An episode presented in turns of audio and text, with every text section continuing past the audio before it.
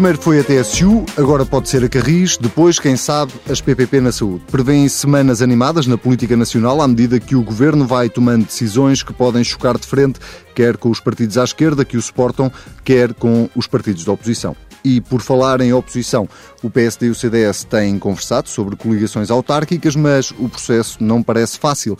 Em Lisboa já se sabe, não há acordo, no Porto também não, em Leiria, idem, idem. Isto só para citar alguns exemplos. Nem de propósito, os convidados desta semana do Política Pura são Pedro Duarte e Nuno Mel, sejam muito bem-vindos. Vamos começar pela questão que tem animado a política nacional, não, não é na última semana, é no, nos últimos meses, que tem a ver com. Uh, enfim, estas uh, diferenças dentro dos partidos que apoiam o governo. Uh, começou com a TSU, que acabou numa medida, uh, numa descida do pagamento especial por conta. Prevêem que mais situações destas possam acontecer e que o PSD seja aqui sempre um, uma espécie de fiel da balança? Vou começar pelo Nuno Melo. Bom, boa noite. Eu, eu parece-me que o PCP está já manifestamente em modo ruptura eh, enfim, mais orgânico e radicalizado na agenda dogmática de sempre, porventura na lógica da concorrência com o Bloco de Esquerda, que muitas vezes invoca a esquerda como sendo sua, tendo em conta a proximidade das autárquicas, e hoje foi publicado um edital muito sintomático uh, no Avante, que eu trouxe e que, a propósito da TSU, diz assim: Esta votação, a da TSU, tem um importante significado político. Contribuiu para o esclarecimento da nova fase da vida política, portanto, o PCP interpreta o pós-TSU como uma nova fase da vida política nacional, sublinhando particularmente o facto de não existir um governo de esquerda, nem tampouco uma coligação, maioria de esquerda ou acordo de incidência parlamentar de apoio ao governo, mas sim um governo minoritário do PS. Eu suponho que, se quisermos, até porque não está aqui ninguém do PCP, conseguir uma interpretação autêntica do que se passa na geringonça no que tem que ver com o PCP, é isto. Ou seja, para o PCP, a geringonça acabou. Eh, e isso percebe-se na assunção da oposição, radical como antes, ao PS. Tem sido assim em vários títulos. O governo não cumpre, o governo não aceita, é assim no avante, no avante e deste editorial que, sendo o jornal oficial do Partido Comunista Português, diz exatamente o que se passa. Mas agora eh, eh, eh, és adepto da ideia defendida, por exemplo, por Francisco Assis, de que isso pode levar António Costa a querer provocar eleições antecipadas? Resta saber é se, bom, dependendo da hum, governabilidade, e de, estrategicamente daquilo que o Partido Comunista Português esteja disposto a, a inviabilizar. Não é verdade? Eh, o que é facto é que estes partidos, todos, PCP, PEV, Bloco e PS, são necessários para a dita maioria parlamentar que sustenta António Costa como Primeiro-Ministro, mesmo tendo perdido as eleições. Se uma destas componentes uh, baquear, simplesmente sair, recusar o entendimento, parece-me que as condições de governabilidade, que na verdade não existem realmente, o único denominador comum nesta dita geringonça é a vontade que a direita não governe, eh, cai. Eh, se é António Costa que o provoca, se é a, à esquerda e ao PCP que interessa, é difícil perceber, porque eu confesso-lhe que há variáveis nesta eh, fórmula que me custam a mim ainda hoje perceber. Mas, manifestamente, o PCP assumiu a ruptura. Pedro Duarte. Um... Já agora, se me permite, porque, porque este editorial termina sim, sim, com sim, uma fase muito interessante. Posso esta radicalização dogmática na agenda de sempre do PCP, que depois diz assim: não é abril, uh, uh, inspirados no, no ideal e no projeto libertador da Revolução de Outubro, continuaremos a afirmar que o socialismo e o comunismo são o futuro da humanidade. Ou seja, não é abril, nem o 25 de novembro em Portugal é mesmo a revolução bolchevique na União Soviética, apesar de tudo, que parece que está um bocadinho ao lado, apesar da guinada à esquerda daquilo que o PS sempre foi e é.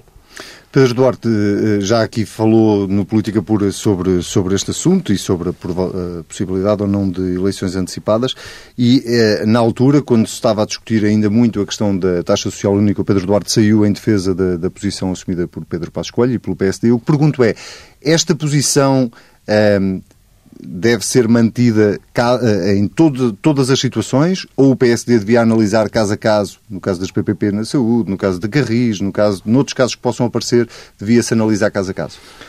Hum, boa noite. Eu tenho uma, uma, opinião muito clara quanto a essa matéria e acho que deve ser evidentemente caso a caso. E, portanto, as votações devem ser definidas em função do interesse nacional sempre e em qualquer circunstância.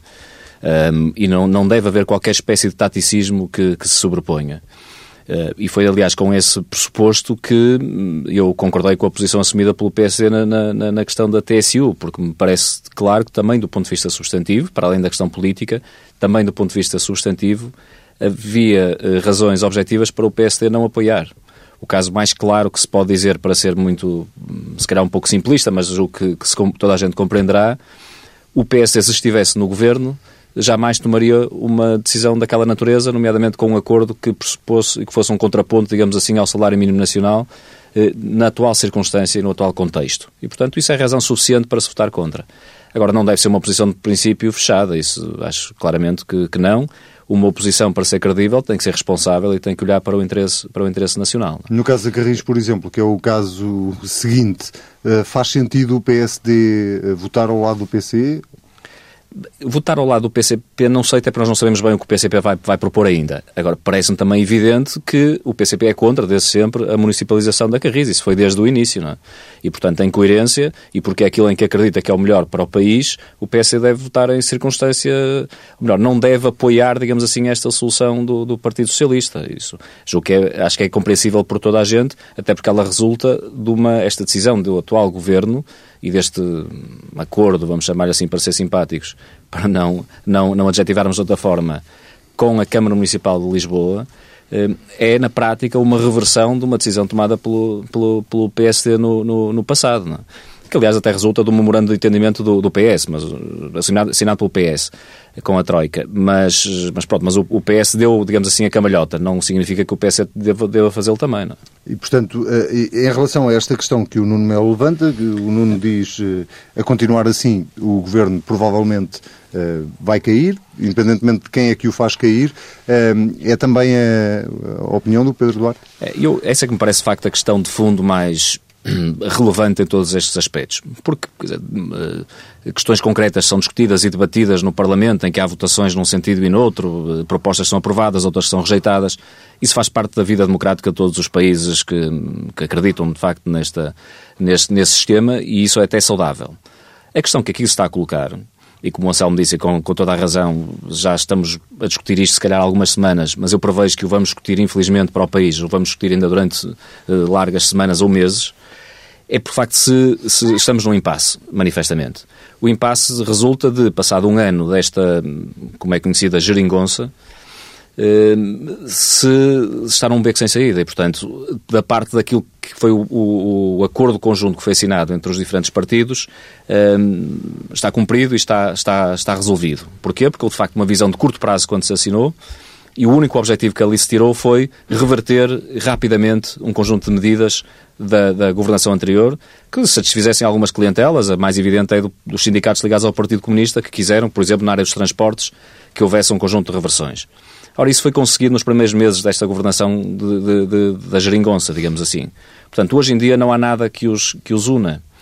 Com a particularidade que o Partido Comunista julgo que estará a sentir, como o Nuno Manuel dizia, e com razão, o Partido Comunista está a sentir com mais dor, há o problema acrescido que os únicos méritos que esta governação tem e que lhe são reconhecidos pela população portuguesa são em áreas precisamente opostas às grandes bandeiras dos partidos da esquerda, designadamente o cumprimento do déficit, o alinhamento com as soluções europeias, a não confrontação e, portanto, o chamado sentido de responsabilidade e de Estado nas matérias de fundo. Portanto, são, são matérias que, em tudo, contrariam aquilo que são as bandeiras de esquerda, que, por exemplo, poderia ser o aumento do investimento público. Sabemos que nunca se cortou tanto como agora a melhoria dos serviços públicos, nomeadamente com mais pessoas, com mais recursos. Tem acontecido o contrário, com problemas, nesta semana vimos, na educação, mas também conhecemos na saúde, em várias áreas. E, portanto, para os partidos da esquerda eh, mais radical, chamemos-lhe assim, Uh, está tudo a correr ao contrário. É? E, portanto, o que é positivo neste governo está a reverter a favor do Partido Socialista e da popularidade, em particular, do Primeiro-Ministro. Aquilo que são os pontos negativos Bom, são os partidos da extrema-esquerda que não conseguem vingar as suas posições dentro da chamada geringonça. Ora, isto cria uma tensão evidente, evidente e começa a ser muito clara, não é? Nomeadamente do Partido Comunista, que provavelmente está a sentir que o seu próprio eleitorado de base, que é muito fiel ou tem sido muito fiel, não está a compreender de facto estas incoerências. Como é que o Partido Comunista é responsável por um partido que continua apostado no euro e na moeda única, que é uma grande bandeira do Partido Comunista, como sabemos, tentar uh, a nossa saída, continua envolvido nas questões de relações internacionais, de Estado, uh, a, a, ter a mesma linha que teve no passado, nomeadamente relativamente à NATO. Ainda hoje no Parlamento, julgo que, um conjunto de, de, de votos a propósito da administração Trump o Partido Socialista votou contra as propostas da extrema-esquerda desta matéria, nomeadamente neste caso do Bloco de Esquerda. Portanto, as divisões aqui permanecem como estavam. E isso causa, de facto, uma tensão que vai ser inevitável que eu diria semana após semana, ou quase como tal, vamos ter episódios e casos destes. Mas como é que olha para o calendário político? É porque temos eleições autárquicas este ano.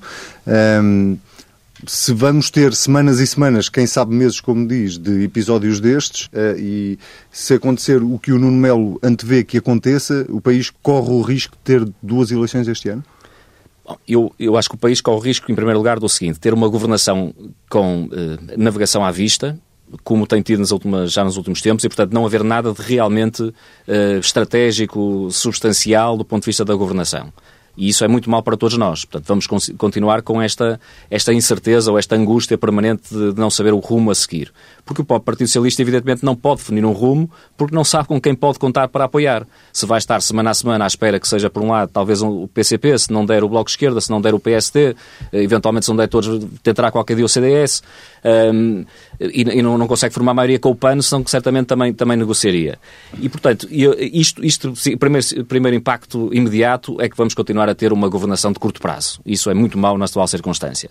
O segundo ponto é que esta falta de clarificação vai, vai, evidentemente, mais tarde ou mais cedo, gerar sinais de instabilidade que nos podem prejudicar muito enquanto país, até da forma como somos vistos, por exemplo, os investidores externos. Nós temos visto aquilo que tem sido o, os sintomas através das taxas de juros soberanas no nosso país e que tem muito a ver com esta circunstância. E por isso a minha posição, eu já o defendi neste programa há um, cerca de duas semanas atrás e digo, eu acho que era clarificador para toda a gente que o Primeiro-Ministro levasse uma moção de confiança ao Parlamento. Precisamente para esta situação dupla que o Partido Comunista e o Nuno Melo aqui trouxe este exemplo muito atual e muito claro, cristalino mesmo, do Partido Comunista, votar a favor dos documentos fundamentais e ser um elemento imprescindível, como nós sabemos, para a viabilização deste, desta governação, mas ao mesmo tempo afirma que não tem nada a ver com isto e que este não é um governo de esquerda. E não...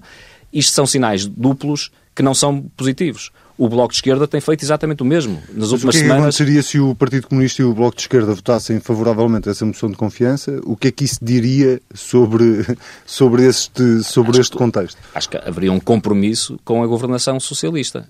Uh, nós, nós Mas isso já não nos obriga a seguir a votar outra vez eh, ao lado do Partido Socialista em questões como a da TSU, como Mas a da talvez SPP. já tivessem mais dificuldades exemplo, em demarcarem-se como têm tentado fazer. E eu digo isto, nós esquecemos, mas esta, esta, esta, governação foi viabilizada pelo então Presidente da República, Cavaco Silva, há pouco mais de um ano, não foi assim há tanto tempo quanto isso, porque o Primeiro-Ministro uh, indigitado na altura, António Costa, afirmou que tinha no Parlamento uma maioria que garantia uh, credibilidade, durabilidade e estabilidade. Isso foi dito claramente. Estabilidade. Isto não foi assim há tanto tempo. Nós não vamos sequer a meio da legislatura. E, portanto, eu acho que aqueles partidos que também foram à, à, à Presidência da República afirmar o mesmo têm agora de ser consequentes. E, portanto, têm que dar um sinal interno e externo de que, de facto, estão comprometidos com esta governação e eu acho que era importante e interessante para o atual Primeiro-Ministro eh, promover isso e não ficar, de facto, neste pântano, que eh, parece-me claramente que é um pântano bem mais grave do que aquele que tivemos em 2001, promovido pelo Partido Socialista. O Nuno Melo, o, Pedro Duarte falava aqui do, do ex-presidente da República, Cavaco Silva, e lembrou-me do atual presidente da República, Marcelo Rebelo de Sousa, que deu uma entrevista, uh, entretanto, onde tentou de alguma forma passar uma mensagem de que está tudo muito tranquilo e de que há estabilidade política em Portugal. Um, qual é o papel do Presidente da República aqui no meio deste processo? É este? É o de tentar acalmar as hostes? Ou o Presidente da República está a falar de uma realidade que não, não existe? Eu, eu não sei, nem posso falar pelo Sr. Presidente da República, muito embora eu deva dizer, eu que tenho uma grande estima, tenho uma grande estima pelo professor Marcelo Rebelo de Sousa, até amizade, mas confesso que, que não concordo nada. Que não estou nada do lado do Presidente nesta avaliação, que é de um governo que me parece, significa exatamente o contrário. Este governo é um governo eh, que resulta de uma derrota eleitoral, assento numa estratégia eh, que foi adjetivada de geringonça, que é eh, instável e tem tudo para não ser duradoura. Exatamente os, o contrário dos pressupostos que foram assegurados e sendo que, eu me parece, um Presidente da República deve, em matéria de perspectivas do poder e da oposição, manter uma certa equidistância e, portanto, nesta matéria eu não concordo com o Sr. E ele não tem mantido essa equidistância? Não, não, sei se tem mantido ou não tem mantido. Às vezes, uh, uh, digamos, tem tido às vezes posições concordantes com o Governo, com as quais eu não me revejo, mas que não seja porque, enfim, eu assumo o meu papel de dirigente de um partido que é a oposição. E, portanto, também compreendo que eh, se espera algo diferente do Presidente da República daquilo que se espera de um deputado da oposição e, portanto, o Presidente da República tende a assegurar a estabilidade das instituições, que no caso, eu porque vejo mal representadas no PS, eh, veria eh, mais estáveis se fossem consequentes na representação expressa nas urnas. E a representação expressa nas urnas foi para mim claro, os portugueses quiseram que governasse o PSD e o CDS, depois de um ciclo muito difícil, que foi aquele oh, Nuno, que... Mas deixe-me só esclarecer, em que é que o Presidente da República não é equidistante? É só porque concorda com o Governo? Eu vou dar um exemplo, no que tem a ver com a TSU. Estava a falar da TSU. Há uma, uma oposição à direita do PS, do PSD e do CDS, que não é concordante com o Partido Socialista. O Presidente da República manifestamente esteve aqui do lado da posição do Dr. António Costa. Portanto, se eu quiser medir essa, essa equidistância neste caso, não parece que o tenha sido uh, objetivamente, o que não significa que não uh, seja normal e não decorra a posição do Presidente da República da inerência na função. E, portanto, o Presidente da República deve, nesse papel muito difícil, uh, mais ainda quando a situação é tão singular, ser o tal fator de estabilidade. Compreenderá também o certo o Sr. Presidente da República que no que nos compete, pelo menos a mim, é suposto fazer oposição a um governo em que não acredito e que acho que está a fazer muito mal ao país. Sendo que já agora, se me permite, em relação àquilo que estávamos a referir sobre o papel do PCP e, da, e do Bloco, o PCP tem uma eh, posição que não é sequer comparável lá do Bloco de Esquerda, porque o Bloco de Esquerda não tem... O Bloco de Esquerda não existe nas autarquias. Teve uma presidente que acabou por ser o exato contrário daquilo que o Bloco de Esquerda defendia para as autarquias, nunca mais falou eh, da senhora, e agora, eh, facto é que o Partido Comunista Português, numa questão de meses, vai ter que disputar câmaras municipais com o Partido Socialista em eh, conselhos onde, de facto, o Partido Socialista pode ser o, papel, o, partido alternante. O que significa que se o Partido Comunista Português, nestes próximos meses, aparecer colado ao Partido Socialista para apoiar este governo, perderá nesses conselhos a razão de ser enquanto fator distintivo e muitos dos eleitores que estejam na dúvida sobre votar no PCP ou no PS, bom, eh, poderão aqui interpretar que na verdade são parecidos ou defendem as mesmas coisas com prejuízo para o PCP. E, portanto, o PCP eh, tem necessidade, que é vital e estratégica, de descolar da dita geringonça, de se afastar do Partido Socialista e assumir um papel próprio, papel próprio que justifica que seja escolha, por exemplo, no Alentejo ou aqui na margem sul uh, do Tejo. Uh, e, portanto, eu vejo também por esse lado tático e a curto prazo e estratégico, e a curto prazo, tendo em conta o calendário eleitoral autárquico, a, a, posição do Partido, do Partido Comunista Português, que no que tem que ver com os transportes e, em particular, com, uh, com a Carris, uh, tem o paradoxo de perceber contra si o essencial do movimento sindical.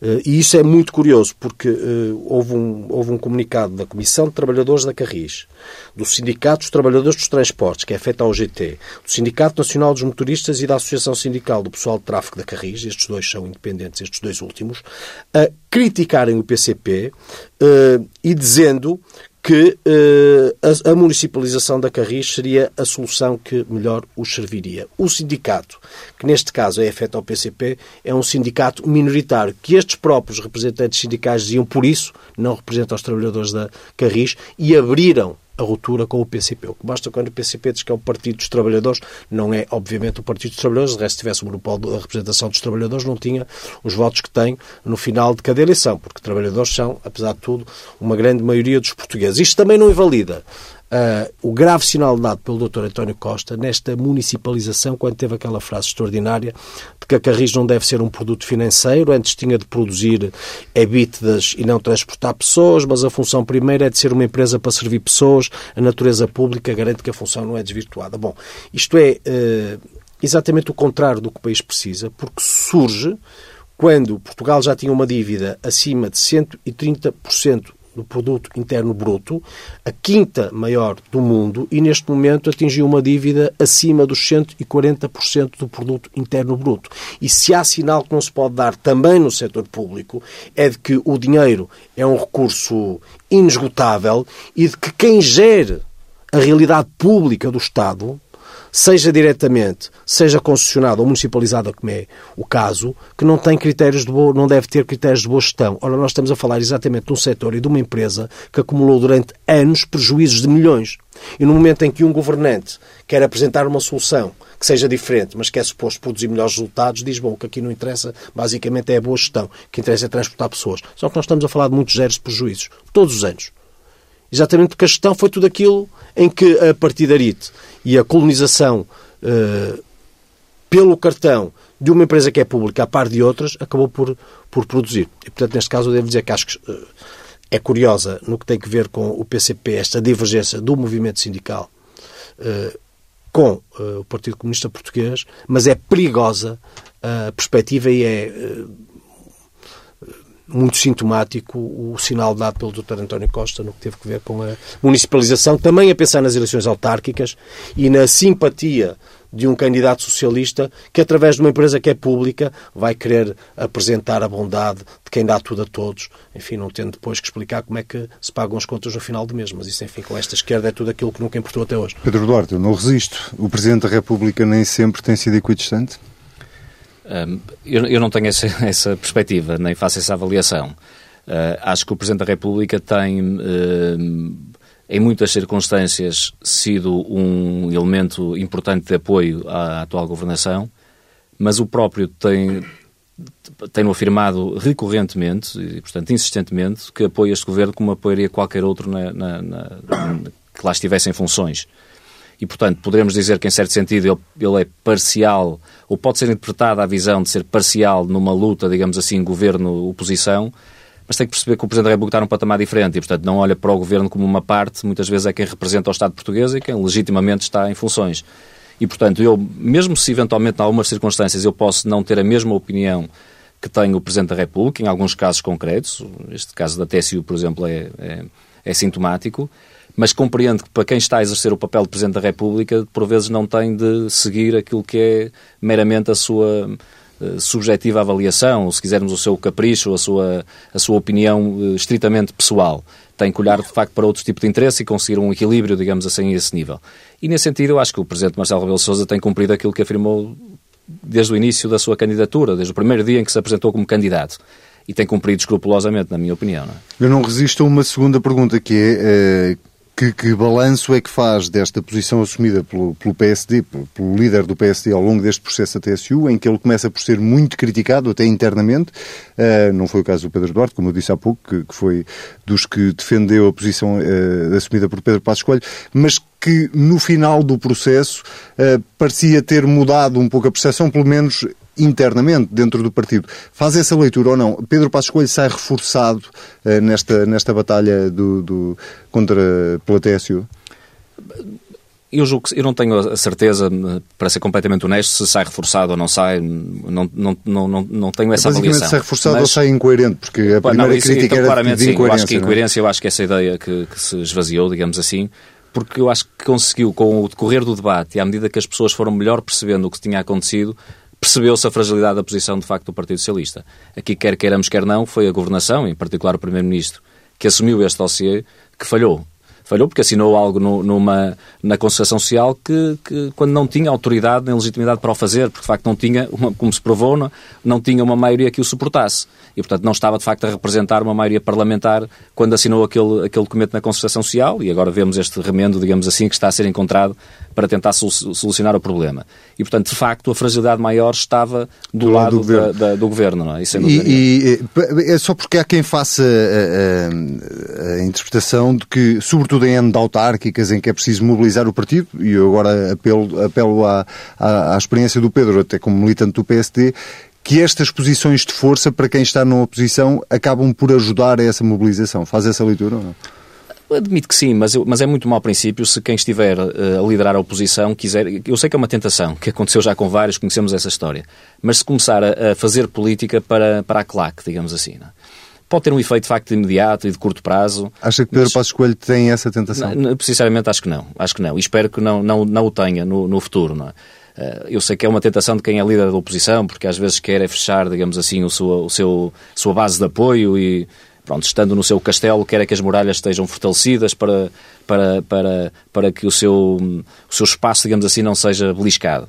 Uh, mas eu acho que o país espera mais do que isso e, e merece mais do que isso, nomeadamente no, no atual, uh, no atual enquadramento uh, político com, com esta governação. Espera-se uma oposição que não se queira, de facto, fechar dentro dos seus, das suas muralhas, mas tenha capacidade para conquistar mais votos fora, para atrair novas forças da sociedade portuguesa que manifestamente não se revêem nesta, nesta solução governativa e que esperam de facto alguém que tenha uma visão de médio prazo, de longo prazo para o país, uma estratégia de facto de afirmação do país economicamente e socialmente que seja diferente daquela que temos, que temos visto.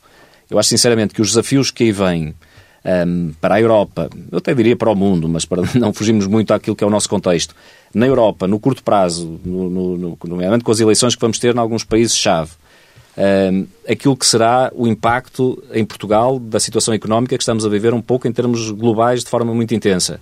Um, as dificuldades sociais que aí vêm, o, o aumento das desigualdades que vai ser absolutamente crucial. Nós precisamos inevitavelmente de ter no país uma estratégia de médio prazo e longo prazo. E se não temos, já percebemos que o atual contexto da governação eh, socialista, barra comunista, barra bloquista, e, portanto, eu acho que há um espaço imenso que pode ser aproveitado pelo PSD liderando, eventualmente com o CDS também, em que, de facto, se possa voltar a olhar para o país com uma esperança de que estamos no bom caminho, estamos a melhorar uh, face àquilo que éramos, que éramos ontem, digamos assim. É? E isso, não, infelizmente, não estamos a ver neste momento. Muito bem, vamos então para o outro tema que temos na agenda deste Política Pura, tem a ver com as eleições autárquicas, nomeadamente com a, as coligações que possam vir a acontecer entre PSD e CDS. Foi anunciado, foi anunciado a conversa, eh, já houve conversas, mas Nuno Melo, eh, está a correr bem, está a correr mal, eh, podia estar a correr melhor? O, o, o balanço exigiria um termo de, de, comparação que, no que tem a ver com o atual ciclo, não existe.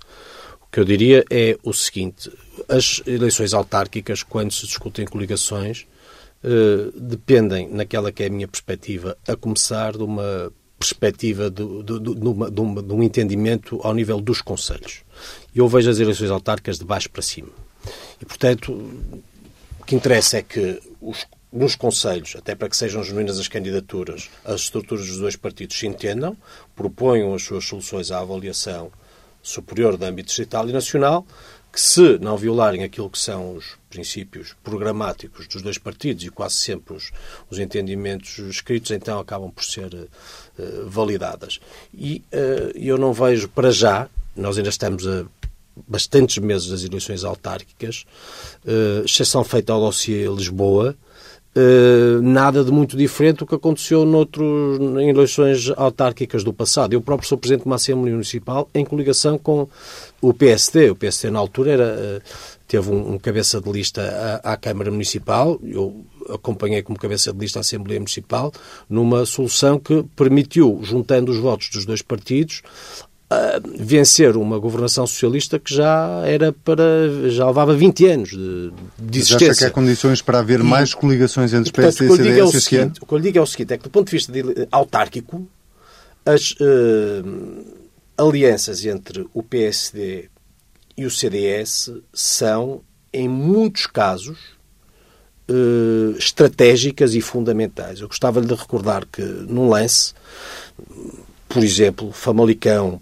Porto, Gaia, Sintra, Coimbra, Cascais, uh, Miami Lisboa, uh, mas para dar os, os, todos os outros exemplos, são autarquias que foram uh, passaram para executivos do PSD e do CDS por causa desta estratégia de eh, coligações, os votos, os, os, votos divididos entre os dois partidos beneficiam o Partido Socialista. E pragmaticamente eu acho que no final, mais próximo das eleições autárquicas, muitas destas, se for essa a vontade das estruturas locais, muitas destas coligações vão se reeditar. No caso de Lisboa, o caso de Lisboa é conhecido. Enfim, a, a Assunção Cristas eh, teve uma vontade legítima de avançar, manifestamente tem popularidade e votos. Eu consigo antecipar um excelente resultado. Acredito que, se tivesse sido apoiada pelo PSC, poderia ter vencido eleições.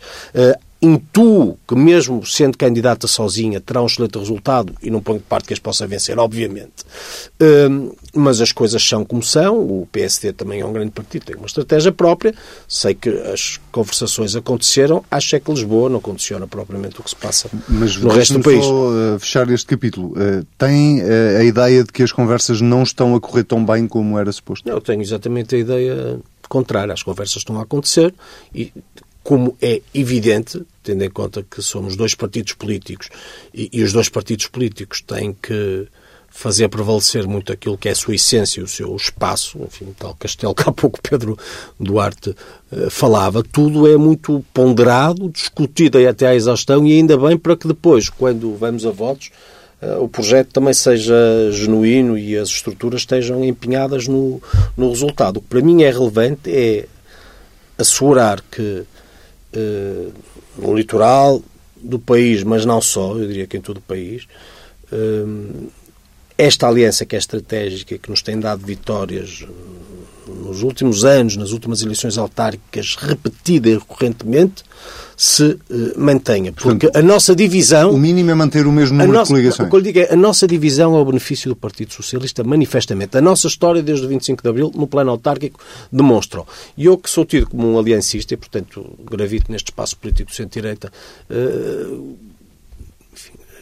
acredito e empenho-me na reedição, na reedição destes entendimentos onde sejam genuínos e haja vontade de ambas as partes, porque se uma, da parte não tiver, uma das partes não tiver vontade, eh, enfim, nada resulta. Mas esta avaliação é quase sempre casuística, eh, ou seja, é caso a caso. Claro. Eh, e, e, e bom, tal qual já agora deixa-me terminar, porque tal qual há outros conselhos onde o CDS, por exemplo, teve mais votos e tendo tido mais votos, se encabeçasse não viria daí mal ao mundo em coligação com o PSD. Enfim, devemos ser suficientemente... Pedro Duarte, Pedro Passos Coelho fez bem em não apoiar Cristas em Lisboa?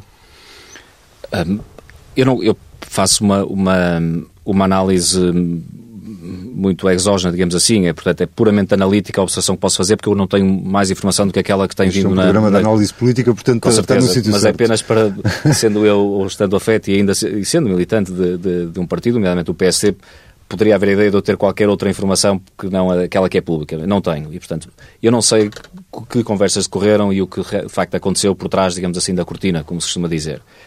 Um, mas daquilo que é conhecido e do que conhecemos, a verdade é que a, a Presidente do CDS resolveu avançar para uma candidatura com toda a legitimidade, que fique claro, portanto não, não é isso que está em causa, Uh, mas resolveu o CDS ter uma estratégia própria e, portanto, avançar uh, com uma candidatura própria em Lisboa antes de haver qualquer espécie de, de, de tentativa de, de, consenso ou de conversação sequer.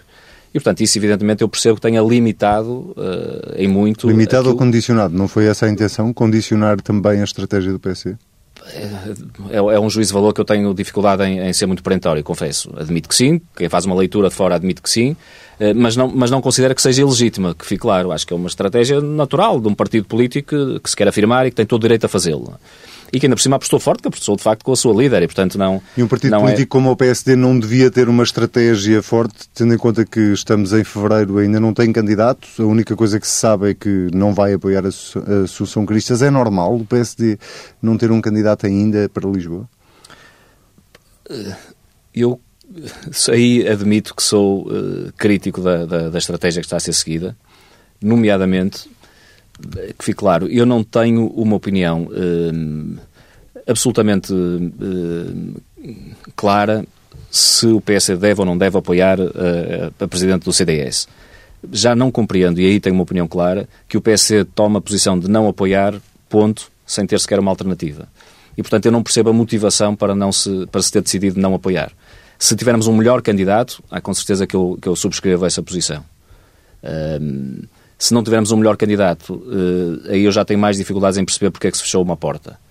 Uh, e, portanto, espero com ansiedade que, que, que, muitos lisboetas também certamente esperam. Eu até nem, nem voto em Lisboa, voto bem longe de, de, de, Lisboa, mas admito que o eleitorado queira, queira perceber qual é a alternativa, o rosto da alternativa à atual Câmara Municipal. E, e, e, para mim é neste pressuposto, é acho que o PS deve também aqui escolher a melhor candidatura possível. Nesta altura, como ainda não há um candidato, eu tenho dificuldades em perceber porque é que se fecharam algumas portas, confesso. E é? como é, que, como é que tem acompanhado esta novela de, de na, na, comunicação social, sobretudo de quantidade de convites que já terão sido feitos e de, de recusas que terão sido dadas a, ao líder do PS?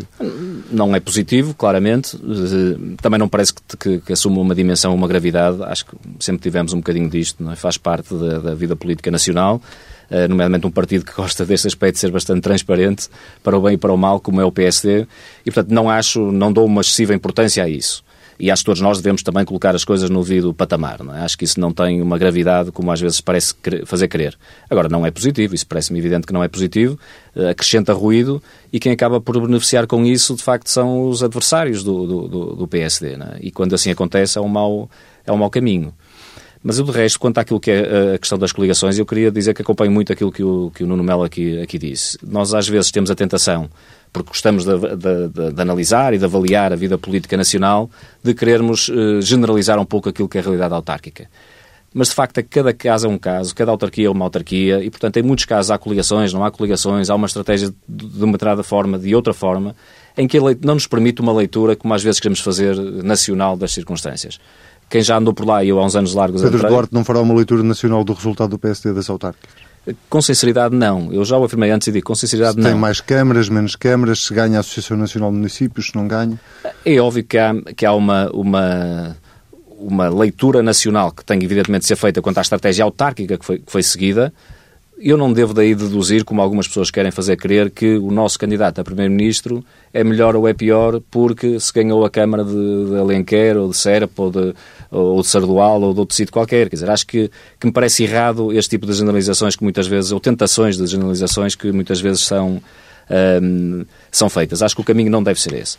Acho que há uma leitura nacional, e essa sim que eu gostava aqui quase como um apelo que gostaria de deixar, é que o PS tem que perceber onde é que está o seu adversário e, portanto, não pode cair, e falo do PC, que é o partido que me sinto mais próximo, mas acho que isso é equivalente no, no CDS, ambos os partidos devem perceber onde está o seu verdadeiro adversário. E, portanto, perder-se tempo com, eh, ou a gerar ruídos e divergências onde, de facto, não, não existem, na verdade, Uh, e, com, e, e, com as quais ninguém ganha, manifestamente, acho que é uh, contraproducente. Está a referir-se a quê? Consegue-me dar um exemplo?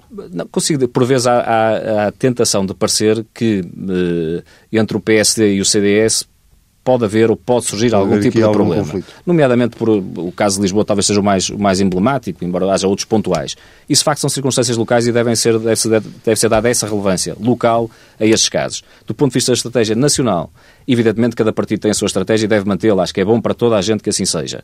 Mas tem que se perceber que não faz sentido eh, não ter sempre noção de que pode faz sentido também que um dia possam voltar a conversar e a convergir para o interesse do país. Não? É? Muito bem, Pedro Duarte, Nuno Melo, muito obrigado. Voltamos a ver-nos em breve. O Política Pura fica por aqui. Nós voltamos daqui a uma semana. Pode ouvir sempre que quiser em tsf.pt e comentar com o hashtag TSF Política Pura. Até para a semana.